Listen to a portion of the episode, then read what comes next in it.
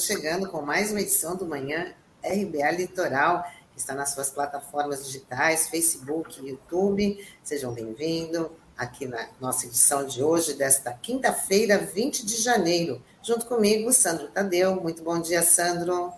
Olá, bom dia, Tânia. Bom dia, Taigo. Bom dia, Norberto. E um bom dia especial à audiência aqui da RBA Litoral nesta manhã de quinta-feira ensolarada, quente aqui em Santos novamente. Muito quente. Bora lá com o nosso giro de notícias, começando já falando que o presidente Bolsonaro afirmou que está suspenso o reajuste para agentes da Polícia Federal, Polícia Rodoviária Federal e do Departamento Penitenciário Nacional. Este reajuste havia sido prometido por ele que viria de parte da reserva de 1 bilhão e 800 milhões de reais destinados ao aumento salarial do serviço público no orçamento deste ano. Mas desde o fim do ano passado, os servidores realizam uma série de protestos exigindo reajuste para outras categorias. Ele ainda afirmou que, quer que é melhor contemplar três categorias do que nenhuma. É, e, e, essa, e essas categorias são a base aí de apoio do presidente. Então, quer dizer que ele escolheu muito bem quem ele quer beneficiar, né, Sandro? É, exatamente, Tânia. Essa declaração é, foi dada numa entrevista ali à, à Rádio Jovem Pan, né? E mais uma vez ele reiterou a, a intenção dele, né, de privilegiar, de reservar um, um montante do orçamento para o reajuste dos policiais federais, policiais rodoviários federais e também do DEPEN, que são os funcionários que trabalham no departamento penitenciário. E é como a Tânia bem frisou, né, já houve vários, foram realizados vários protestos aí das categorias. E na última terça-feira mesmo, os funcionários do Banco Central cruzaram os braços, mais da metade da categoria ficou sem trabalhar das 10 da manhã ao meio-dia como forma de protesto por conta dessa situação. A própria, os funcionários da Receita Federal também, a gente trouxe aqui o representante do sindicato, Virgílio, conversou, explicou um pouco para a gente dessa operação padrão que já vinha sendo feita e da insatisfação da categoria em relação a isso, né? Do sucateamento eh, da Receita Federal aí ao longo dos últimos anos, o que provocou uma debandada das chefias, né? Então, eh, isso acaba tendo uma espécie de efeito em cadeia aí atrapalhando todo um trabalho aí que é feito pela Receita Federal, né? E agora a gente tem que lembrar, né, que esse o orçamento, né, para esse ano foi aprovado é, pelo Congresso é, no final do ano passado, né? E essa reserva final de é, para o aumento dos servidores estava em torno de 2 bilhões de reais, né? E agora é, vale lembrar que o presidente ele tem até sexta-feira agora para sancionar o orçamento aprovado. Então, a gente vamos ver se teremos surpresas ou não com o veto de alguns trechos né, da lei orçamentária. Né? Então, é bom lembrar também né, que o orçamento ele é elaborado inicialmente pela equipe econômica né, do presidente, de quem está quem está de plantão até agosto, e isso depois é debatido no Congresso, onde pode fazer, onde podem ser feitas algumas alterações. Né? E esse embrólio né, aqui em relação aos servidores, né? Vamos ver se teremos alguma surpresa em relação a isso, né, Tânia? Até a próxima sexta-feira, que é o prazo final que o Bolsonaro tem para sancionar a lei orçamentária. Agora, Sandro, e... tem na UOL tem uma declaração do, do, do, do, Bolsonaro dizendo, ele afirmando né, que em 2023 né, o Brasil vai ter condições de dar o reajuste para os servidores. Como é que ele pode garantir isso? É, pois é, né? Não sei qual é a mágica, né? Se que ele vai acontecer, porque é, foram tantas as declarações que a gente viu da equipe econômica, né? Como por exemplo do Paulo Guedes, né? Que o, cresci, que o crescimento seria em V do país, enfim, que é, é, foram tantas promessas feitas pela equipe econômica do presidente que nada se cumpriu, né? É, o crescimento em V seria o V de vergonha, né? Porque realmente, né, a gente não viu isso, e quem sofre com isso são os próprios servidores, né, que é bom lembrar que eles estão sem reajustes é, por definido por lei desde 2020, porque quando entrou aquela lei complementar a 137, que de uma certa forma é, que houve uma obrigatoriedade congelando todos os salários, benefícios ali é, dos servidores públicos das três esferas, né, do municipal, estadual e federal, até o final do ano passado. Né? Então, isso criou uma, é, um desgaste né, com a categoria sem o reajuste, e agora também é, é inconcebível, né, no, até por uma questão de equidade, você apenas privilegiar é, apenas as pessoas, é, os funcionários públicos relacionados à parte da segurança, enfim, né? Isso realmente não ia ser bem aceito, né? Isso e esse tipo de protesto que a gente vê aí, isso era mais do que evidente que isso iria ocorrer. E dando continuidade aqui, Tânia, a gente vai falar que a Anvisa pediu mais informações ao Ministério da Saúde para decidir sobre a liberação do autoteste de Covid no Brasil. A decisão foi tomada em reunião da diretoria colegiada da agência e ficou estabelecido um prazo de 15 dias para o envio de dados complementares. É, essa é uma. É, havia uma expectativa que isso já fosse aprovado ontem pela Anvisa, é, mas houve esse pedido de adiamento. O próprio ministro da Saúde, o Marcelo Queiroga, afirmou, é, reiterou é, que o Ministério da Saúde é favorável a essa questão do autoteste, mas deixou claro o seguinte, que essa testagem vai ser é, centrada, né, é, não, não vai fazer parte do pacote do SUS. Né? A ideia é que essa testagem seja ofer ofertada por clínicas, farmácias, enfim, né, por conta dessa dificuldade é, que o poder público tem tido né, é, para atender é, a demanda né, de testes por conta dessa grande circulação da variante Omicron. Aí, tanto é que o Brasil teve mais de 200 mil casos de Covid é, registrados ontem, né? E também é importante lembrar, Tânia, que esse produto, né, após essa aprovação da Anvisa, que deve ocorrer aí a, a, daqui a duas semanas, é, não vai estar de imediato nas farmácias, né? Porque as marcas elas precisam é, fabricar esses autos testes, também precisam pedir o registro é, do aval da própria Anvisa, e só então aí é que elas vão poder é, vender o produto. Né? É, e também falando sobre a Anvisa, é, hoje tem uma reunião muito importante né, desse comitê colegiado que eles vão avaliar o pedido do Instituto Butantan para a aplicação das doses da Coronavac para crianças e adolescentes. E esse pedido, né, feito pela pelo Instituto Butantan é para que é, as doses sejam aplicadas para crianças a partir dos 3 anos e adolescentes até 17 anos. Então, existe uma expectativa que isso seja aprovado, e até mesmo ontem, é, o presidente do Instituto Butantan, o Dimas Covas, é, citou que o São Paulo já reservou 15 milhões de doses, né, justamente para esse público infanto-juvenil. Né? Então, realmente é uma boa notícia, né? E a gente vai ficar no aguardo aí dessa decisão da Anvisa, já que essa reunião começa agora de manhã por volta das 10 horas. Com certeza, a oferta seria maior aí para imunizar as crianças, né? E agora, em relação também ao teste, com essa decisão aí do Ministério da Saúde de não ter a distribuição pelo SUS, só quem pode pagar o teste é que vai ter a oportunidade de fazer esse autoteste em casa, né, Sandro? Então, ele tá, não está contemplando aí a, a maior parte da, da, sociedade brasileira.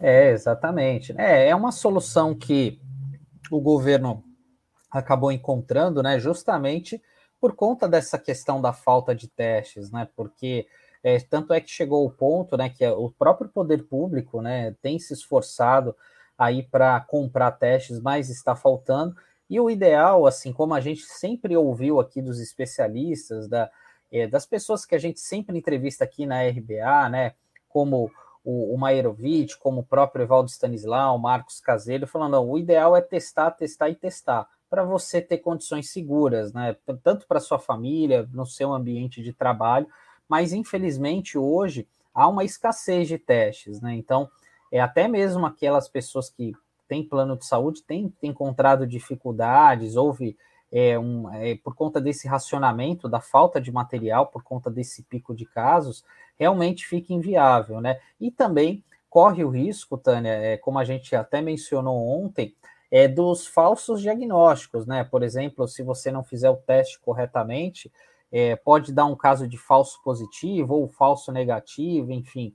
Então, às vezes, aquela sensação de segurança também fica muito, é, fica numa margem muito complicada, né? E também é, reiterar que não vai ser do dia para a noite que isso vai ocorrer, que esse autoteste vai chegar é, e estar à disposição. E também a gente nem sabe qual é o valor que, que ele vai ter no mercado, né? Então, também fica algo para a gente ver como isso vai ficar.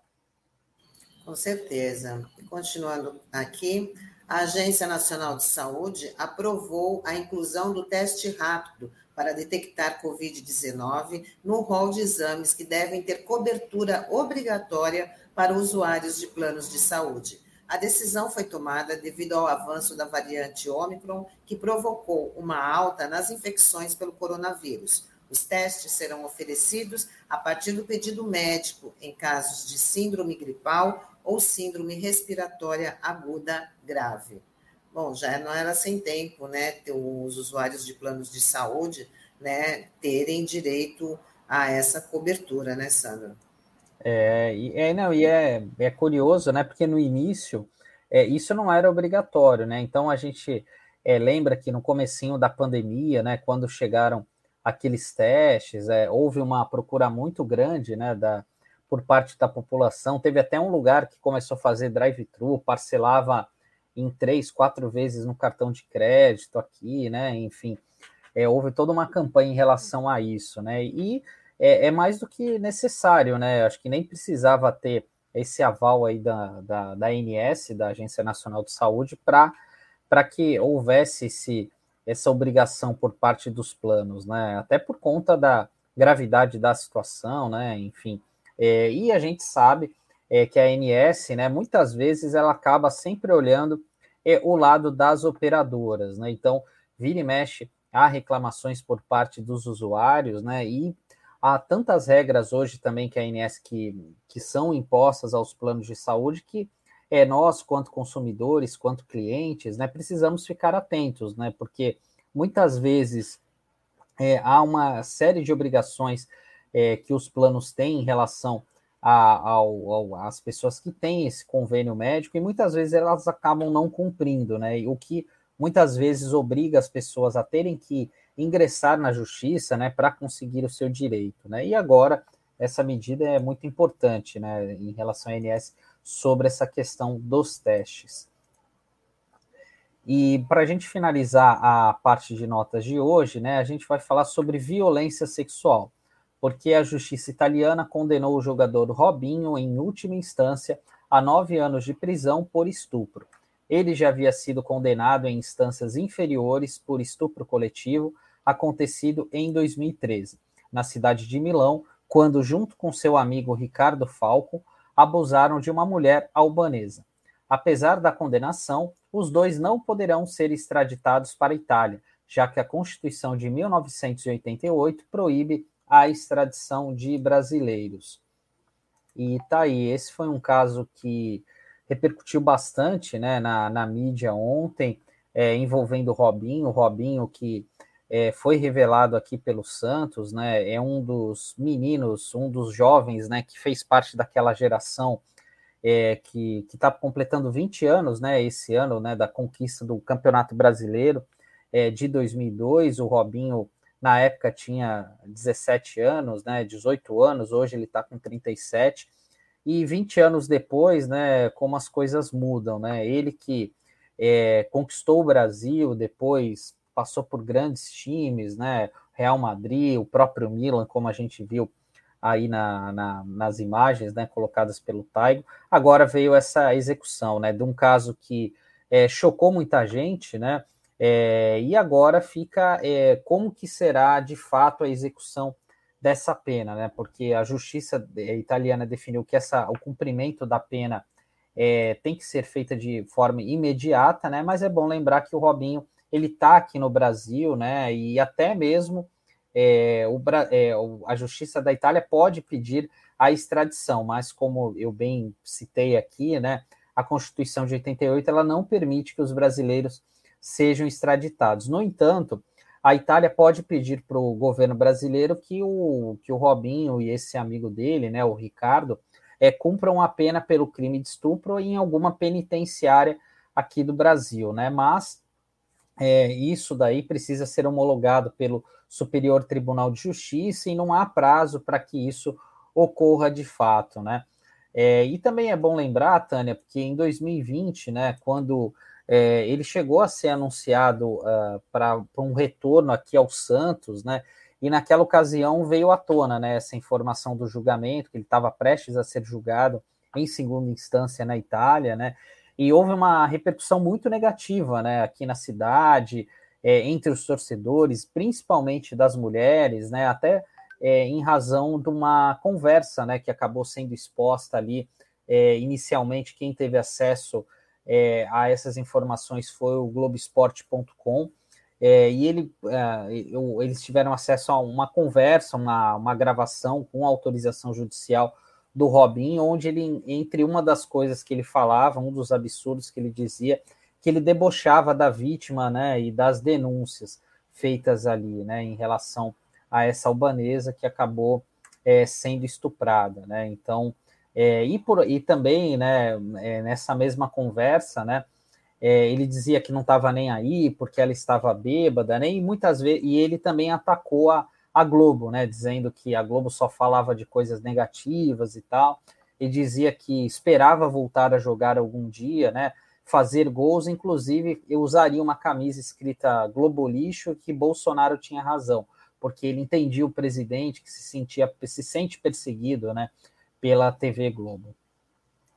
É, infelizmente, né, um atleta que fez tanto sucesso, que teve uma carreira pelo menos dentro de campo tão tão bonita e agora tem essa essa esse fim de história, para mim é fim de história, a partir do momento que ele desqualifica a vítima, né, que tem que debocha, e que fala que o maior crime que ele cometeu foi ter traído a esposa, né, desconsiderando total a vítima, então é realmente uma pessoa que tem que ir para o lixo da, da, da, história e que isso sirva de exemplo, porque se fosse, se ele estivesse na Itália, ele já estaria, já estaria atrás das grades assim que a sentença foi, foi anunciada. Né? Então, essa é a diferença da, da, da nossa justiça com, com a justiça italiana, porque realmente foi, foi lamentável e ele teve um comportamento assim lamentável, né, principalmente ao desqualificar, desqualificar a vítima. Bêbada, não importa, né? O não é não. Então ele se aproveitou de uma se aproveitou de uma situação e se aproveitou também da fama, né, do status que ele tem. Então, é mais que, para mim, super justa a decisão. É, e, aí, não, e a gente espera que isso sirva de lição mesmo, né, Tânia, sobre outros casos, né? Ainda bem que as coisas estão mudando.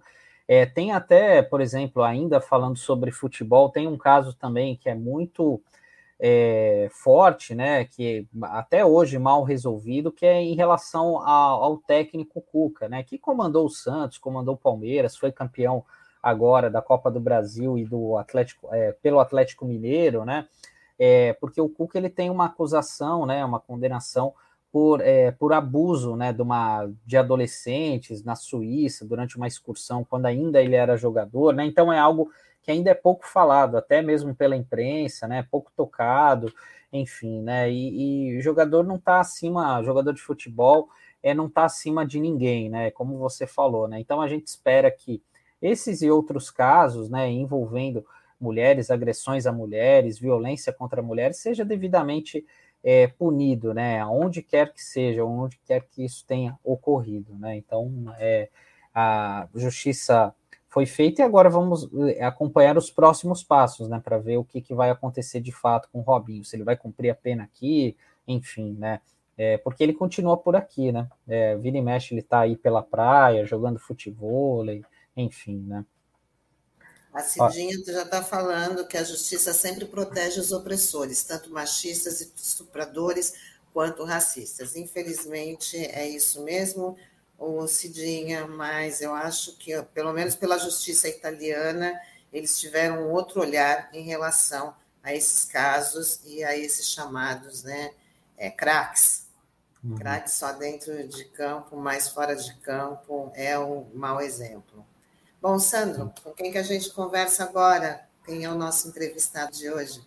É, então a gente vai chamar aqui para uma conversa, né, o Clemente Gans Lúcio. O Clemente é uma das pessoas que mais conhecem sobre economia, sobre o movimento sindical aqui no Brasil, sociólogo, consultor e ex-diretor técnico do Diese. Vamos embarcá-lo.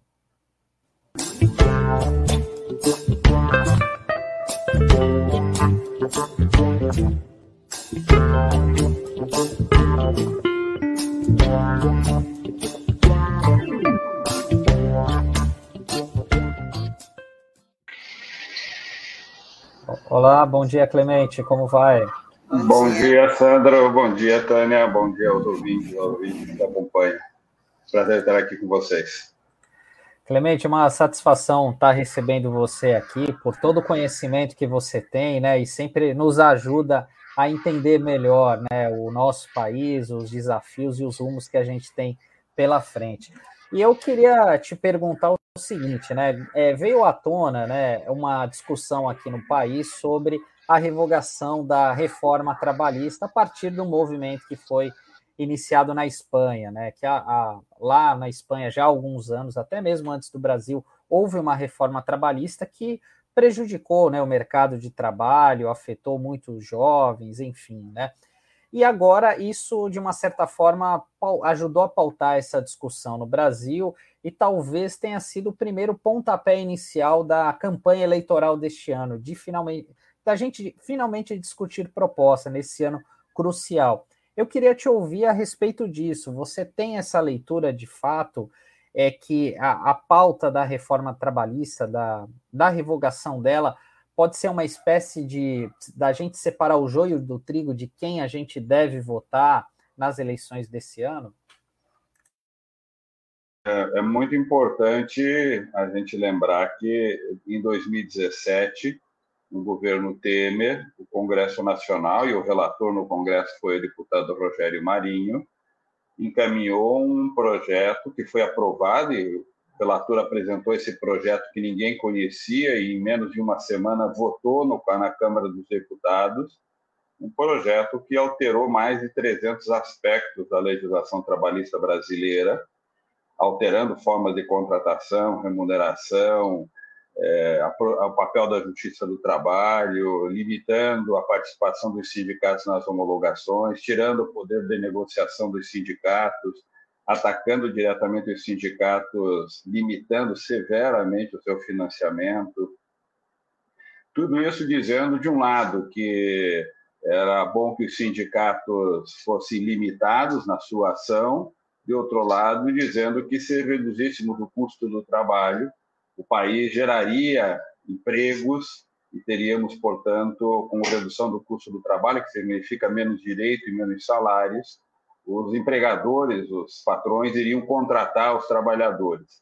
Essa mesma lógica, essas mesmas medidas foram usadas na Espanha ao longo de mais de três décadas, foram mais de 50 reformas feitas na Espanha, as mais pesadas, as mais amplas, feitas em 1994, e depois, entre 2010 e 2012, essa última de 2012 foi a grande inspiradora do governo Temer e no Congresso Nacional para a elaboração da reforma brasileira.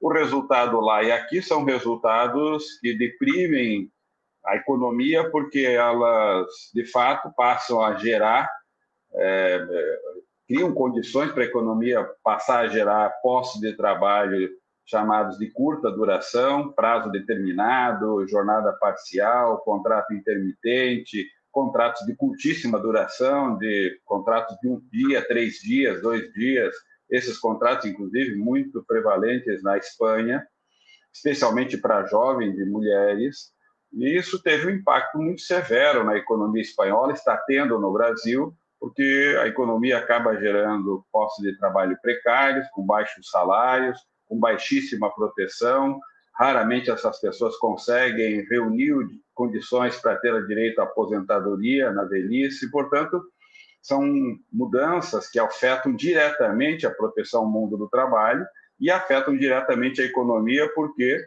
elas deprimem a massa salarial, o poder de consumo das famílias cai, porque o emprego e o salário são de péssima qualidade, com menor poder aquisitivo, com menor poder de compra, os trabalhadores diminuem a sua capacidade de comprar, de comprar os bens, serviços, adquirir aquilo que é necessário para o seu orçamento, e isso acaba deprimindo a demanda da economia, ou seja, se a economia está consumindo menos no campo da, do consumo das famílias, cerca de 60% da nossa dinâmica econômica de consumo vem do consumo das famílias, e, portanto, se há uma demanda menor de consumo, as empresas também não investirão para fazer ampliação da sua capacidade de produção, não ampliarão o número de empregos, não terão uma perspectiva de um crescimento virtuoso. Então, as consequências, Sandro, são severas, severas para as pessoas pela desproteção no dia a dia do trabalho, pela desproteção no longo prazo em relação à previdência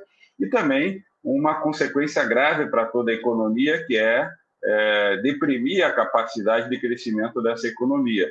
Isso tudo aconteceu na Espanha, isso vem acontecendo no Brasil, e justamente no final desse de 2021, os espanhóis, as centrais sindicais espanholas, a representação patronal na Espanha e o governo da Espanha celebrou um acordo depois de nove meses de negociação, um grande acordo que foi é, aprovado pelo Conselho de Ministros e já editado em um decreto real, uma coisa semelhante a uma medida provisória, portanto já está em vigor na Espanha um novo marco é, legislativo que altera significativamente essa trajetória que eu acabei de descrever de precarização. Eles criaram um acordo com outro sentido e esse assunto veio pro, aqui para o Brasil, nós passamos a divulgar esse acordo e nesses primeiros dias de janeiro tomou o debate de forma bastante importante, fazendo com que esse assunto viesse à tona. Não só candidatos se pronunciaram, como no caso do ex-presidente Lula, mas também o ex-presidente Temer falou sobre o assunto, o presidente Bolsonaro falou sobre o assunto, os dois últimos defendendo a reforma que fizeram, defendendo a precarização, o ex-presidente Lula falando é, de uma visão contrária a essa, de uma visão de regulação do trabalho. Portanto, o assunto veio, entrou no debate e já está fazendo parte da pauta dos debates em relação a, ao processo de debate público que ocorrerá ao longo desse ano em função das eleições de outubro. Pode ir, Tânia. É, não, então, eu queria saber é, da, do, do, Clemente, né, que você relatou tudo isso em relação à reforma trabalhista, que não acabou não gerando emprego, não gerando renda, foi totalmente no caminho contrário. E com, e com a pandemia, o impacto também foi maior, né?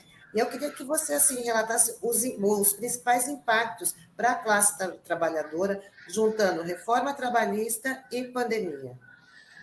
Bom, Zânia, a... antes da pandemia, a nossa economia já vinha derrapando. Lembrar que o impeachment da presidenta Dilma foi feita dizendo, foi feito dizendo que a presidente tinha perdido capacidade de coordenar a atividade política e econômica e que o Brasil afundava em uma crise.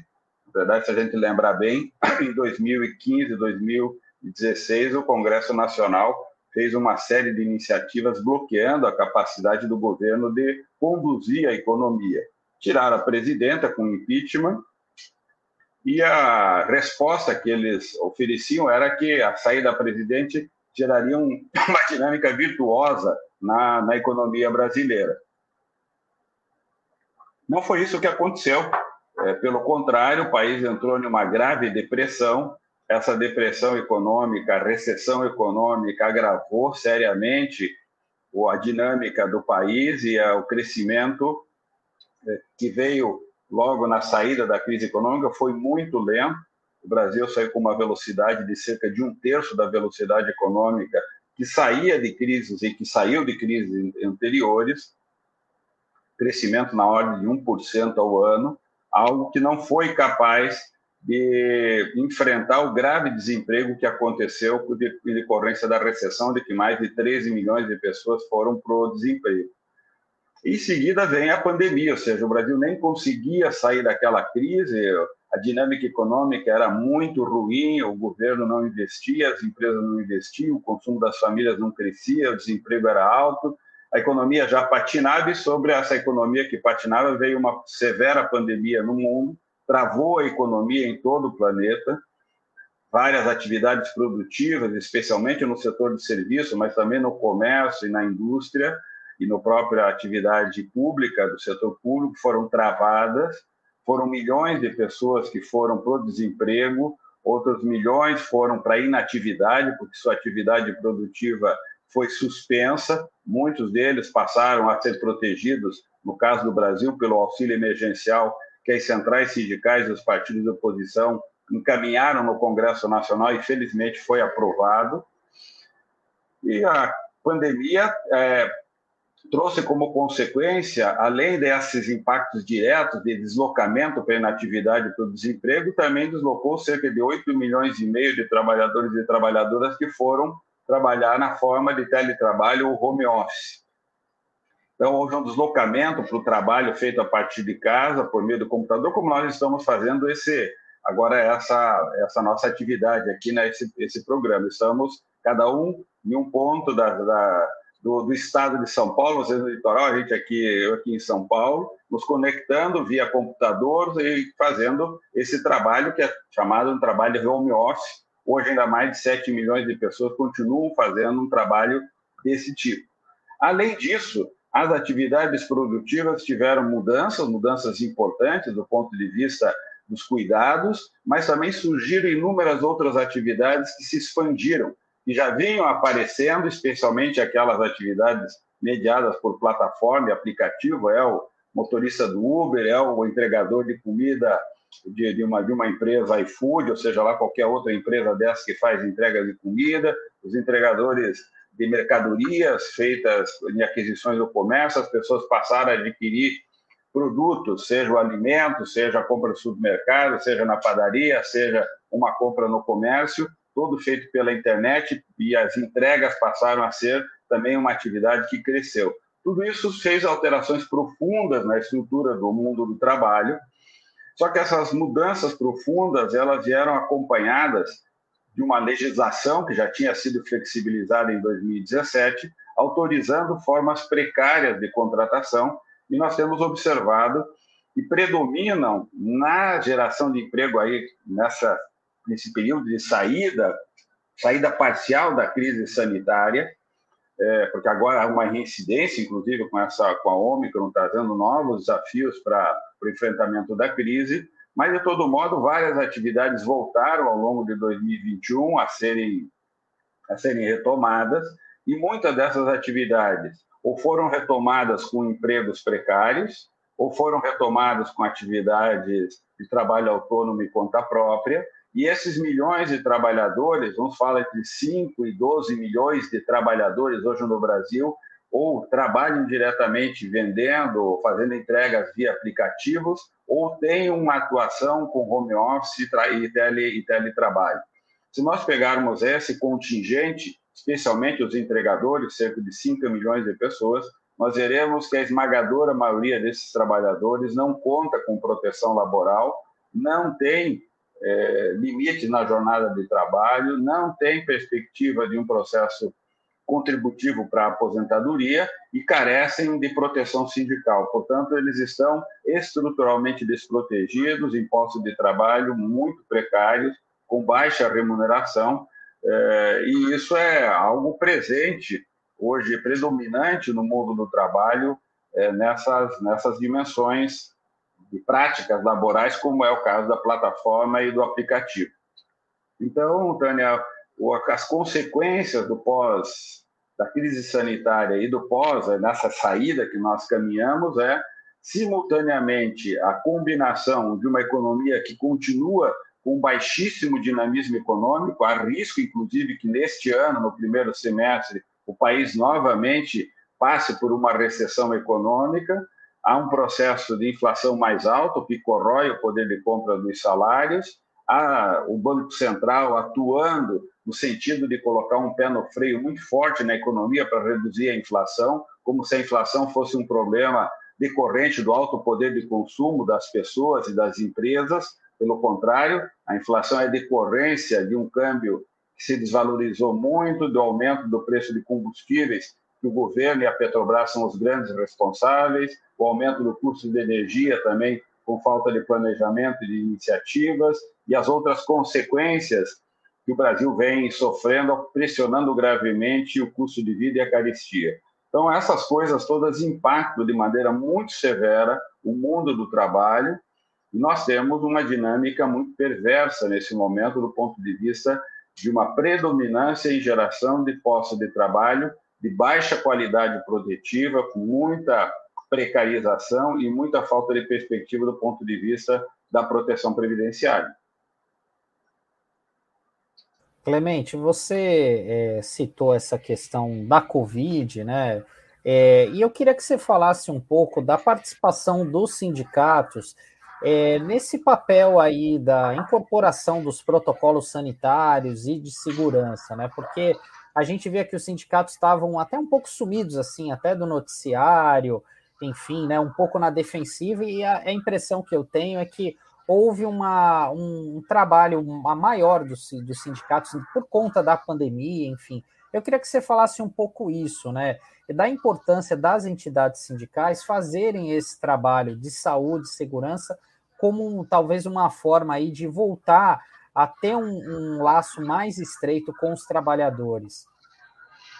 Bom, Sandro, durante, desde o início da pandemia, já desde janeiro de 2019, o movimento sindical, especialmente nesse caso através das centrais sindicais, passaram a ter uma atuação, especialmente junto ao Congresso Nacional, no primeiro momento, em janeiro, fevereiro e março, propondo ao, ao então presidente da Câmara dos Deputados, o deputado Rodrigo Maia, uma proposta de projeto de lei visando garantir, primeiro, a proteção aos trabalhadores e trabalhadoras que fossem afastados por conta da pandemia. A experiência internacional já mostrava nos meses anteriores que as economias que estavam enfrentando a crise tinham que ter é, mecanismos de proteção do emprego, porque o impacto era muito severo.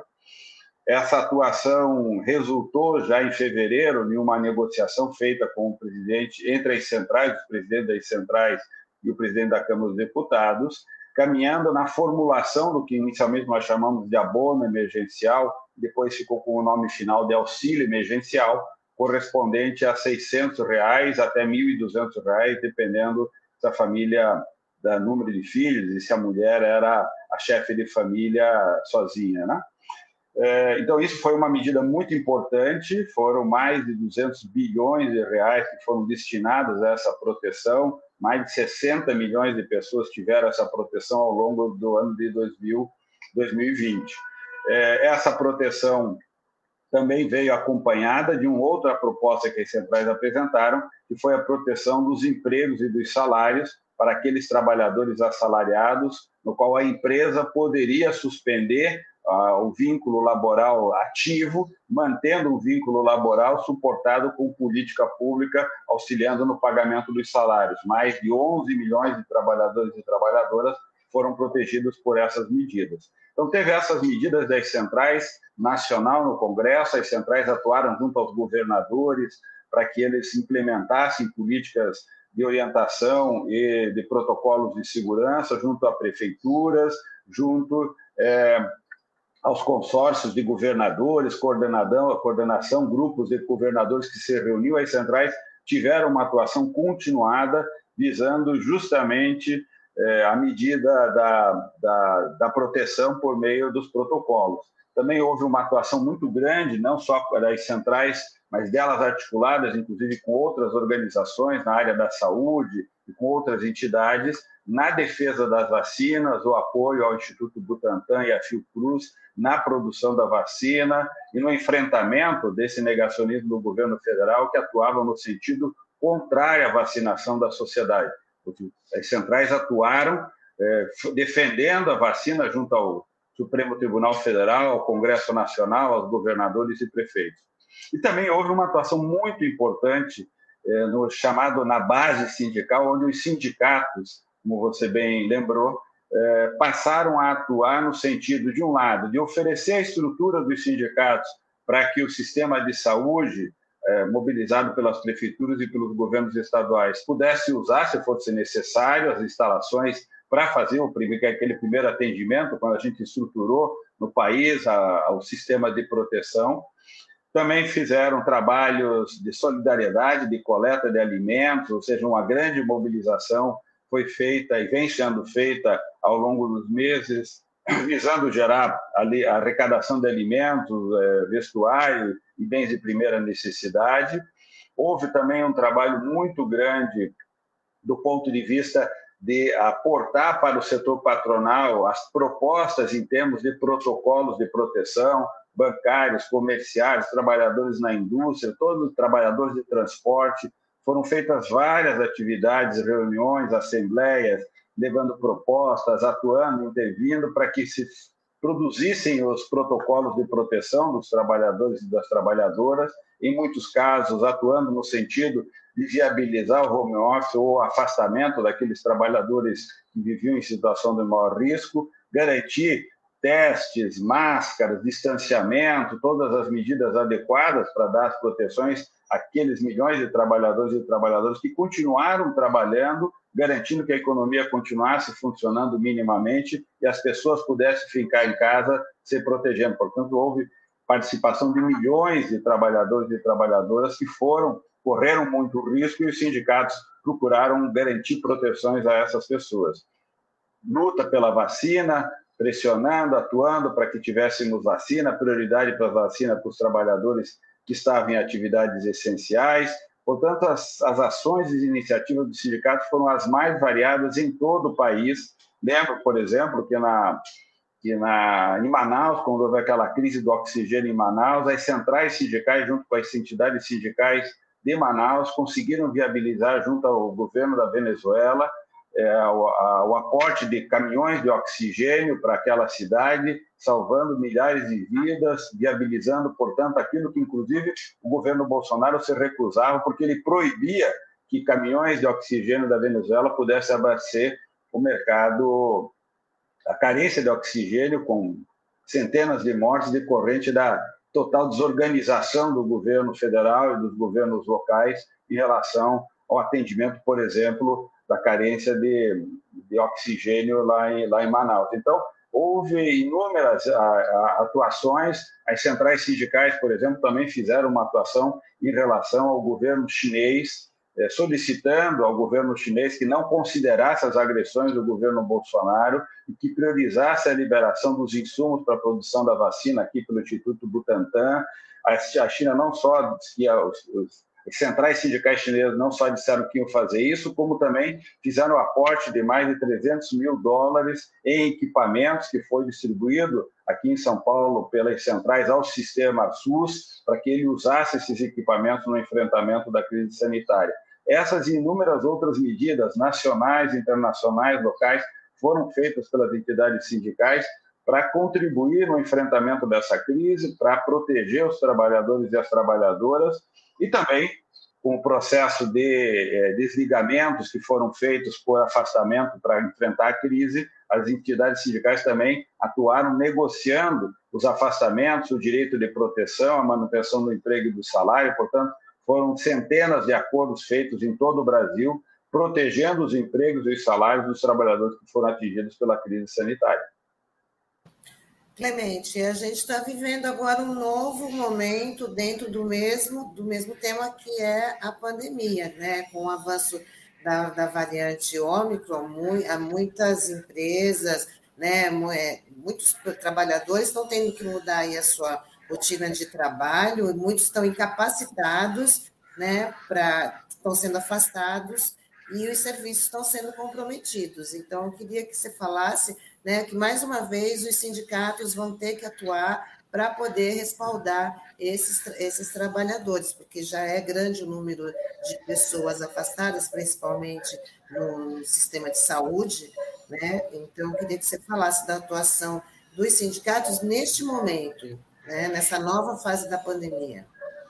Bom, aí, Tânia, nós temos vários desafios. O primeiro deles é observar que eh, os efeitos dessa variante Ômicron, infelizmente, são menos severos, especialmente para, aquele, para aquelas pessoas que tomaram as vacinas, que já estão na segunda ou terceira dose da vacina, E, portanto, as pessoas vacinadas, de um lado, transmitem menos o vírus e, de outro lado, se infectados, têm consequências muito menores, com risco de vida muito pequeno e com internações muito menores. O que nós estamos observando é que aquelas pessoas não vacinadas, de cada 10 internados em UTI, oito são de pessoas que não foram vacinadas, que não quiseram se vacinar. Portanto, as pessoas não vacinadas, ao mesmo tempo, são grandes difusores do vírus e, de outro lado, são aquelas pessoas que têm novamente reocupado as, as intervenções e internações e responsáveis, infelizmente, pela, pelas graves mortes. Acho que é o exemplo daquela, da, acho que a cantora, se não me engano, agora não lembro se é tcheca, agora não lembro qual Sérvia país. também, né? Sérvia, né? Que, Isso. que, que, que digamos... Infectou de propósito. De propósito, e a, a sua consequência foi o falecimento é, diante de uma, uma estupidez como essa, que foi, ao invés de tomar a vacina que protege, adquirir o vírus que mata. Esse tipo de estupidez ainda é presente, infelizmente, em 10, 15% da população, e é muito importante que os sindicatos continuem fazendo, porque o governo não tem feito, pelo contrário, tem feito a campanha negacionista apoiando essa postura, a postura contrária, que é o total apoio à vacina. O apoio à vacina não só protege a pessoa vacinada, como protege todas as demais pessoas que a circulam, seus parentes, filhos, as pessoas com que ela, com que ela convive. Segundo, nessa crise sanitária, é, que, tá, que continua, nós temos clareza que os protocolos de distanciamento, de uso de máscara, tudo isso deve continuar, porque quanto mais nós nos vacinarmos e usarmos esses protocolos, menos nós propagaremos o vírus e, portanto, maior controle nós conseguiremos adquirir, transformando que essa pandemia do que vai ser provavelmente um convívio com esse tipo de vírus, como é hoje o convívio com o vírus da gripe, de tal forma que nós deveremos continuar tendo os cuidados, sabendo que a agressividade desse vírus é muito mais acentuada do que as gripes que nós estamos acostumados a enfrentar com vacina e com os cuidados. Então, os cuidados terão que ser redobrados, os sindicatos devem ter uma atuação muito forte no sentido de garantir os protocolos nos locais de trabalho, de distanciamento, de teste, portanto, ó, o absurdo que é nós não temos teste, não temos máscaras muitas vezes disponíveis nos locais,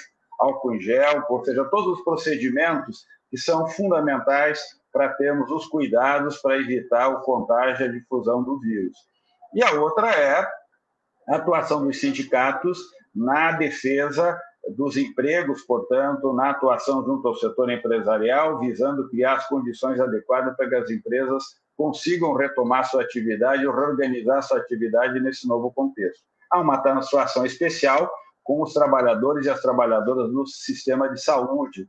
Esses trabalhadores precisam de uma atenção especial que os sindicatos vêm dando, mas precisam de uma atenção muito especial por parte das prefeituras, do governo do estado, do governo federal, que infelizmente essa tragédia em estado absoluto, é, mas os governadores e os prefeitos têm um papel muito importante e os gestores do sistema SUS em dar as condições adequadas para que esses trabalhadores possam possam trabalhar e a sociedade se cuidando, evitando o contágio, evitando, portanto, que ela seja um transmissor do vírus e vá é, é, impactar severamente o sistema de saúde, bloqueando, contaminando as pessoas que ali, que ali trabalham. Esse vírus, essa variante Ômicron é muito, muito mais contagiosa, e, portanto, os cuidados que nós temos que ter são muito mais severos. infelizmente, aquelas pessoas que optaram por não se vacinar, no momento em que adquirem o vírus, vão para o hospital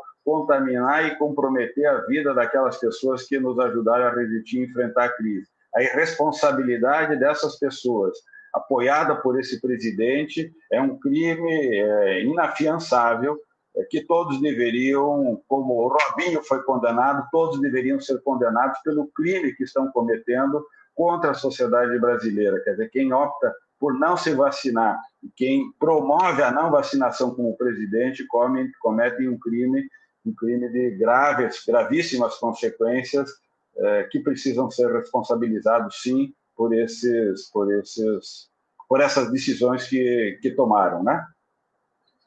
É, Clemente, é, na semana que vem vão, é, será, será, é, será marca seis meses da criação, da recriação do Ministério do Trabalho e da Previdência. É, eu queria saber de você se essa recriação do Ministério gerou algum efeito prático e hoje qual que, como que é a relação das centrais com o governo federal? Existe algum tipo de diálogo com, com as centrais atualmente? Bom, mostrando primeiro, desde a posse do presidente Bolsonaro, as centrais não tiveram nenhum tipo de diálogo com o governo federal, com o presidente da República, coisa muito diferente do que aconteceu nos governos anteriores, do presidente Fernando Henrique, do presidente Lula e da presidenta Dilma, três presidentes que tiveram diálogo com as centrais sindicais. O fato de ter diálogo não quer dizer que as centrais concordem com as propostas do governo, mas sempre que chamados, convocados, ou muitas vezes elas pedindo é, audiência e reuniões com os presidentes, iam, levavam sua proposta ou iam opinar sobre a determinada medida ou apresentação que um governo, um presidente, a presidenta faziam. É, com o governo Bolsonaro, isso não aconteceu, não houve nenhum tipo de interação é, das centrais com, com o governo federal. É, as centrais participam, dos poucos espaços de participação que ainda restaram no governo federal, que são espaços garantidos ou pela Constituição ou pela lei, são conselhos que a legislação e a Constituição garantem com a participação das centrais, mas o que elas observam é que, mesmo nesses conselhos, o governo não dá a mínima atenção e nem leva a pauta prioritária, fazendo muitas vezes uma condução meramente formal desse tipo de espaço. Lembrando que foram dezenas de conselhos simplesmente fechados pelo governo federal. O governo federal desmobilizou toda a participação social é, que foi construída ao longo de anos é, para a gestão das políticas públicas. E essa participação foi eliminada no governo Bolsonaro, ou seja, não só não houve iniciativa de manter o diálogo é, com as centrais sindicais, como foi desmobilizado dados, os espaços que foram criados ao longo das duas últimas décadas no país em termos de participação social. Então, a, a relação com o governo federal é praticamente zero. O que as centrais fizeram e reforçar essa atuação ao longo da pandemia foi ampliar a interlocução junto ao Congresso Nacional. Hoje, as centrais sindicais têm uma atuação conjunta no Congresso Nacional, nós divulgamos anualmente a agenda legislativa das centrais sindicais, do movimento sindical, apontando quais são as prioridades legislativas. E temos uma atuação cotidiana no Congresso junto aos deputados, deputadas, senadores e senadores, levando as propostas das centrais, argumentando a nossa visão, proposição em relação aos projetos de lei e temos tido uma atuação também grande com os governos estaduais e com prefeituras, mas com o governo federal, infelizmente, no momento de uma crise como essa, onde o papel do governo central é fundamental, a ausência tem resultado é, nessas tragédias que nós estamos vivendo do ponto de vista sanitário e milhares de mortes que poderiam ser evitadas. Portanto, é, não há esse diálogo e, pelo contrário, a atuação do governo em relação ao movimento sindical tem sido uma atuação contrária ao movimento sindical, dificultando o trabalho dos sindicatos, atuando no sentido de limitar ou inibir a sua atuação, e a recriação do Ministério do Trabalho, que do ponto de vista simbólico é importante, porque esse governo fechou o Ministério do Trabalho, foi uma recriação também simbólica, porque pouca efetividade, quase nenhuma efetividade teve é, em relação à, à, crise. Por exemplo, o Ministério do Trabalho divulgou uma portaria dizendo que os trabalhadores não precisam se apresentar ao trabalho comprovando a vacinação, ou seja, ele está autorizando que um trabalhador que opta por não se vacinar possa voltar ao trabalho, comprometendo e colocando em risco as, as, proteções dos demais trabalhadores. Quer dizer, ao invés de incentivar esses trabalhadores adquiram a proteção para si e para os demais, incentiva justamente o contrário. Quer dizer, é um, é um ministério que segue aquilo que demais, as demais políticas desse governo, que, é uma, que são políticas que destroem a participação, a proteção às pessoas, ao meio ambiente e a toda, a toda a sociedade. Promove aí um grande desserviço, né, Clemente? Exatamente, exatamente.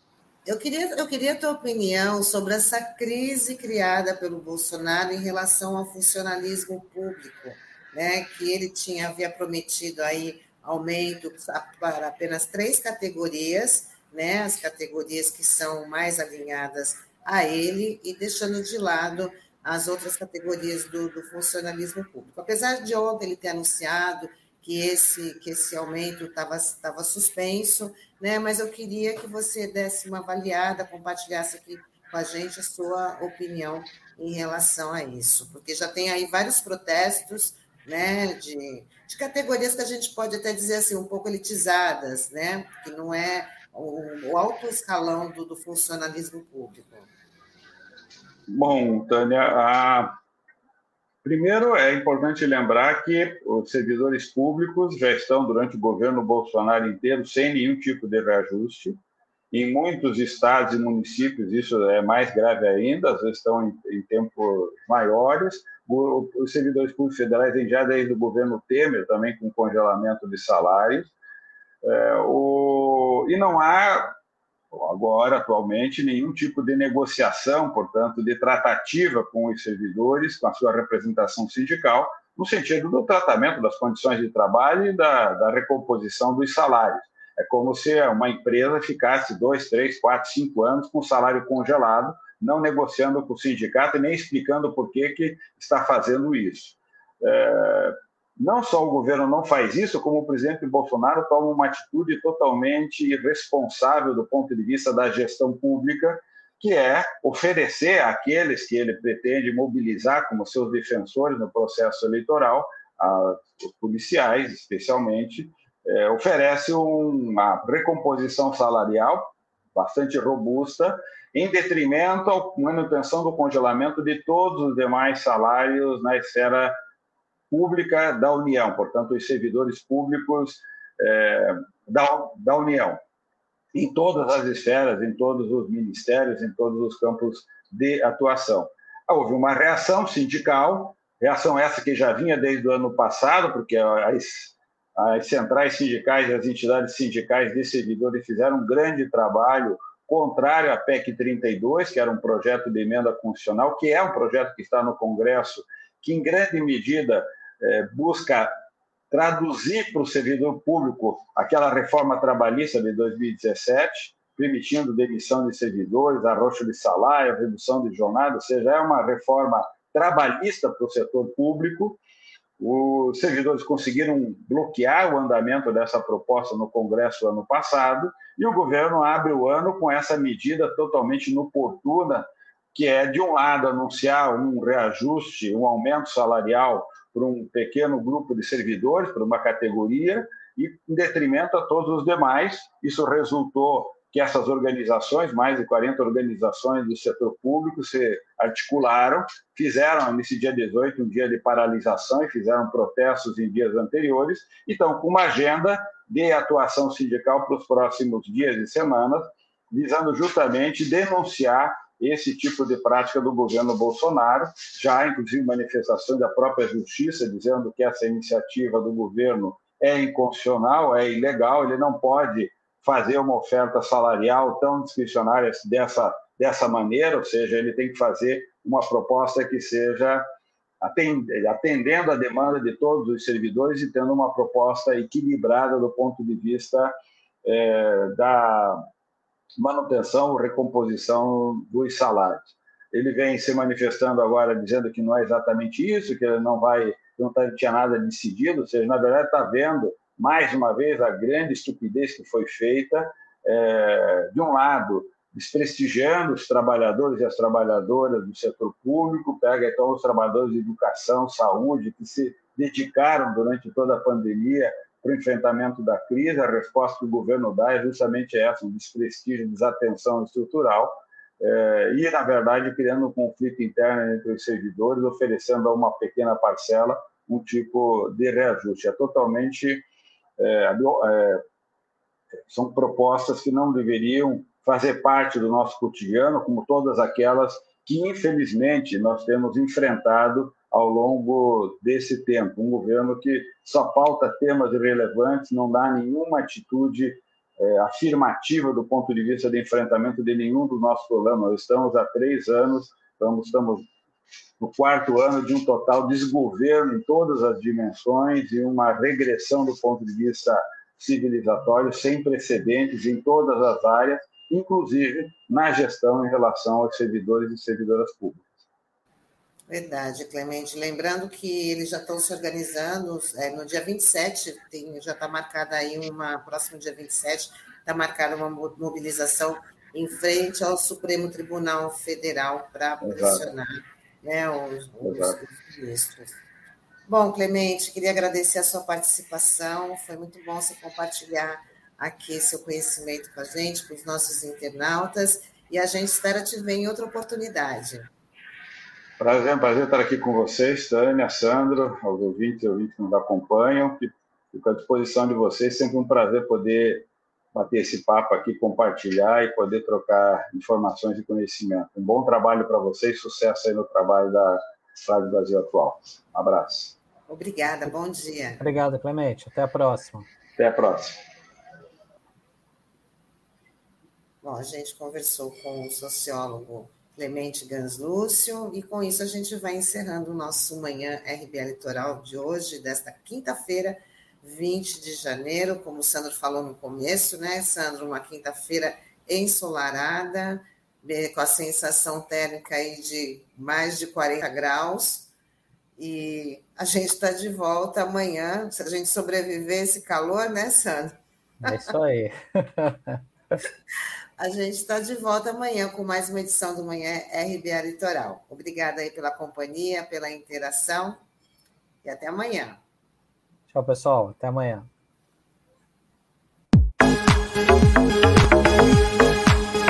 A Rádio Brasil Atual Litoral é uma realização da Fundação Setaporte, apoio cultural do Sindicato Setaporte.